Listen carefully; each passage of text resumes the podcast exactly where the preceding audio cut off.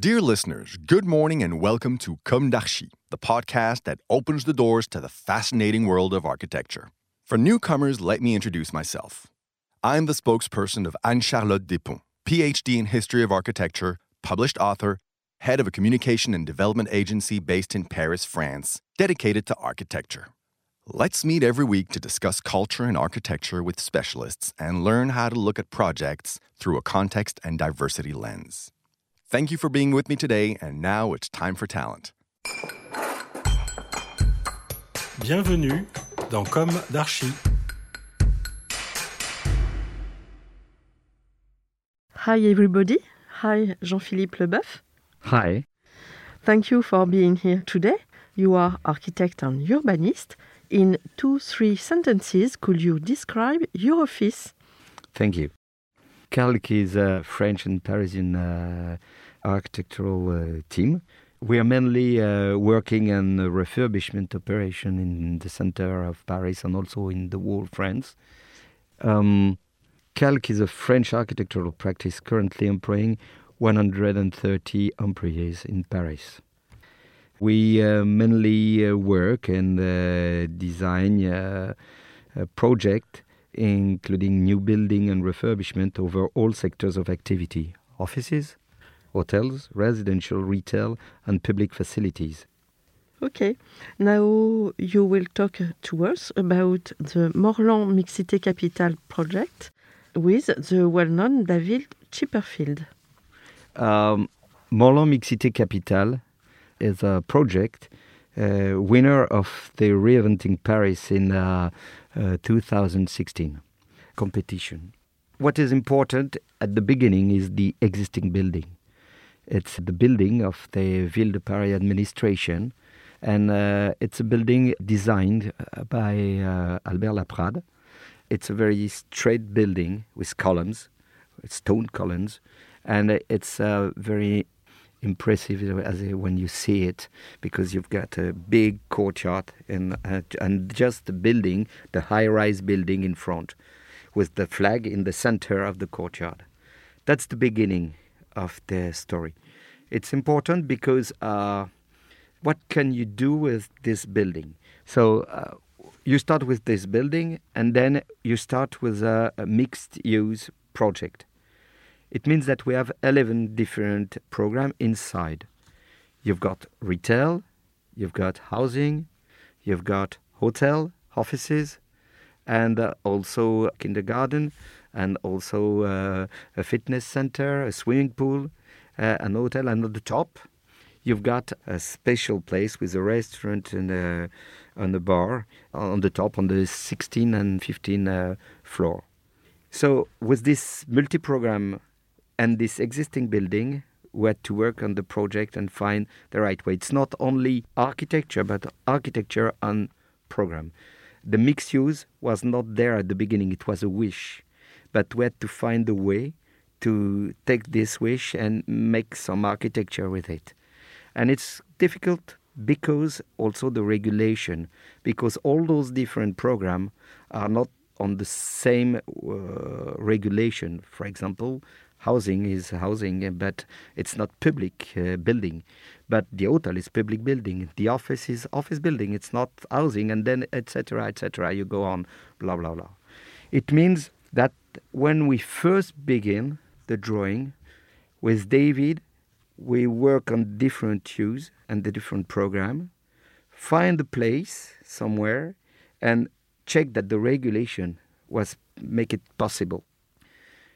When you make the first design, the main idea of David was to change the scale of the existing building because this administrative courtyard was really impressive. You just look at the, the building, and it, it was not the way that we want to think the new uh. And what was important, it was to give a different scale for the town. And he said, well, two words change the scale and then create a link because this building with the the high rise was kind of screen and just behind the screen you had the river Seine so on the on a way, let's say, change the scale and create a link between and open also the, the existing building to the public. So to change the scale, you work on Morland. You've got the uh, Bibliothèque de l'Arsenal, the Arsenal Library, and uh, which is uh, an old building from the 17th century. And uh, just in front, you had the existing Morland with the administration building. And so it chose to close uh, the courtyard, and uh, we've got a youth hotel just in front, the library, creating inside courtyard a closed one that make for the visitor it change totally the scale because inside the courtyard you've got plantation with Michel Desvigne. He create um, a vault and uh, you can walk around the courtyard, not inside. So you're always looking at a human scale space. And this vault design, and we support the youth hotel, driving you uh, to the the courtyard just uh, uh on the river Seine, and then it means that you can go from Morland Boulevard to the river Seine under the vault, and you're walking around the retail, around the kindergarten. You've got a market which is open. The courtyard are open. You can you can have a drink. You can have activities, urban activities, and then you go walking to the River Seine, and you find also the hotel, the office, and on the street just uh, nearby you have the uh, the entrance of the the lobbies of the different uh, housing uh, and apartment program. Mm-hmm. You are associates with David Chipperfield? Yes, um, we are working so with David, partner in this program, David Chipperfield and CALQ, and also Olafur Eliasson, who works with us on the top of the building, on the top of the high rise. He have uh, designed two spaces. The one is the bar and the second is the restaurant. And uh, he worked on a concept with a mirror ceiling on the, the 15th floor and then a kaleidoscope on the 16th floor. So uh, it's uh, integration in the building of an art uh, project. So you you give life in this uh, in this building. Yes, the, the main issue is to is to create urban uh, activities inside with the retail, with the youth hotel. Uh, you can have a drink in different place. You can live from different way and work in different way. Uh, I want to talk also about the um, different innovation, innovative practice, as uh, the deconstruction, because we work on the deconstruction materials and. Um, we work with Encore Heureux, mm, okay. who help us in this uh, practice. And uh, we create on site the house of the project, la maison du projet, where people can go and ask for activities regarding the project. Also, uh, it's a project uh, that uh, is also a pioneer in the field of smart green and behavioral energy savings for environmental performance we have a special protocol with the Ville de Paris that oblige us to work on this new practice. Uh, what is important also the terrace roof of the two housing wings that will uh, accommodate a urban agriculture structure a biodiversity pool without chemical project, which is supplied the food market and the panoramic restaurant with a short circuit.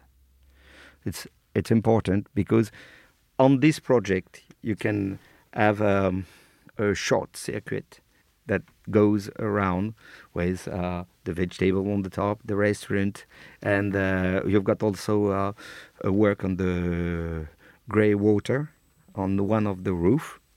And it's important because also the people living in the two housing building can go on the top and have special terrace, a common terrace for for their own use. Well, at the beginning is the existing building of Laprade and its spatial design as an administrative uh, building. Then we've got the the idea that this building with one use, which is office building for the administration, need to have a spatial mixed use program. It means have the city not as a horizontal but vertical building. With David, Chipperfield, and CALQ, our guiding principle was to return this building to the Parisian. So it means that we had to open the building with the mixed use program, open it on the floor, on the basement, but also opening on the till to the top. And uh, we decided to give it a human scale that he had at the beginning with the design of Laprade. That was the main issue that we had at the beginning, the main brief. We are very impatient to discover the results when it could be delivered. Well, we are working and uh, we will be uh, able to visit the project at the end of uh, 2021. Mhm. So in one year, let's say in one year. Okay. Bravo. Thank you. Thank you very much. Thanks. Um, see you soon. See you later. Bye. bye bye.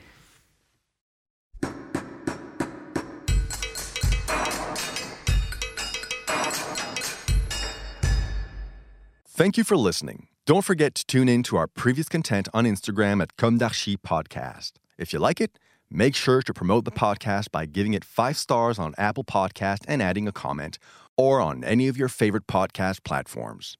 And don't forget to subscribe and listen to all of our episodes for free. See you soon, and until then, take care of yourself. Imagine the softest sheets you've ever felt. Now imagine them getting even softer over time. That's what you'll feel with Boll and Branch's organic cotton sheets. In a recent customer survey, 96% replied that Boll and Branch sheets get softer with every wash. Start getting your best night's sleep in these sheets that get softer and softer for years to come. Try their sheets with a 30-night guarantee. Plus, get 15% off your first order at bollandbranch.com. Code BUTTERY. Exclusions apply. See site for details.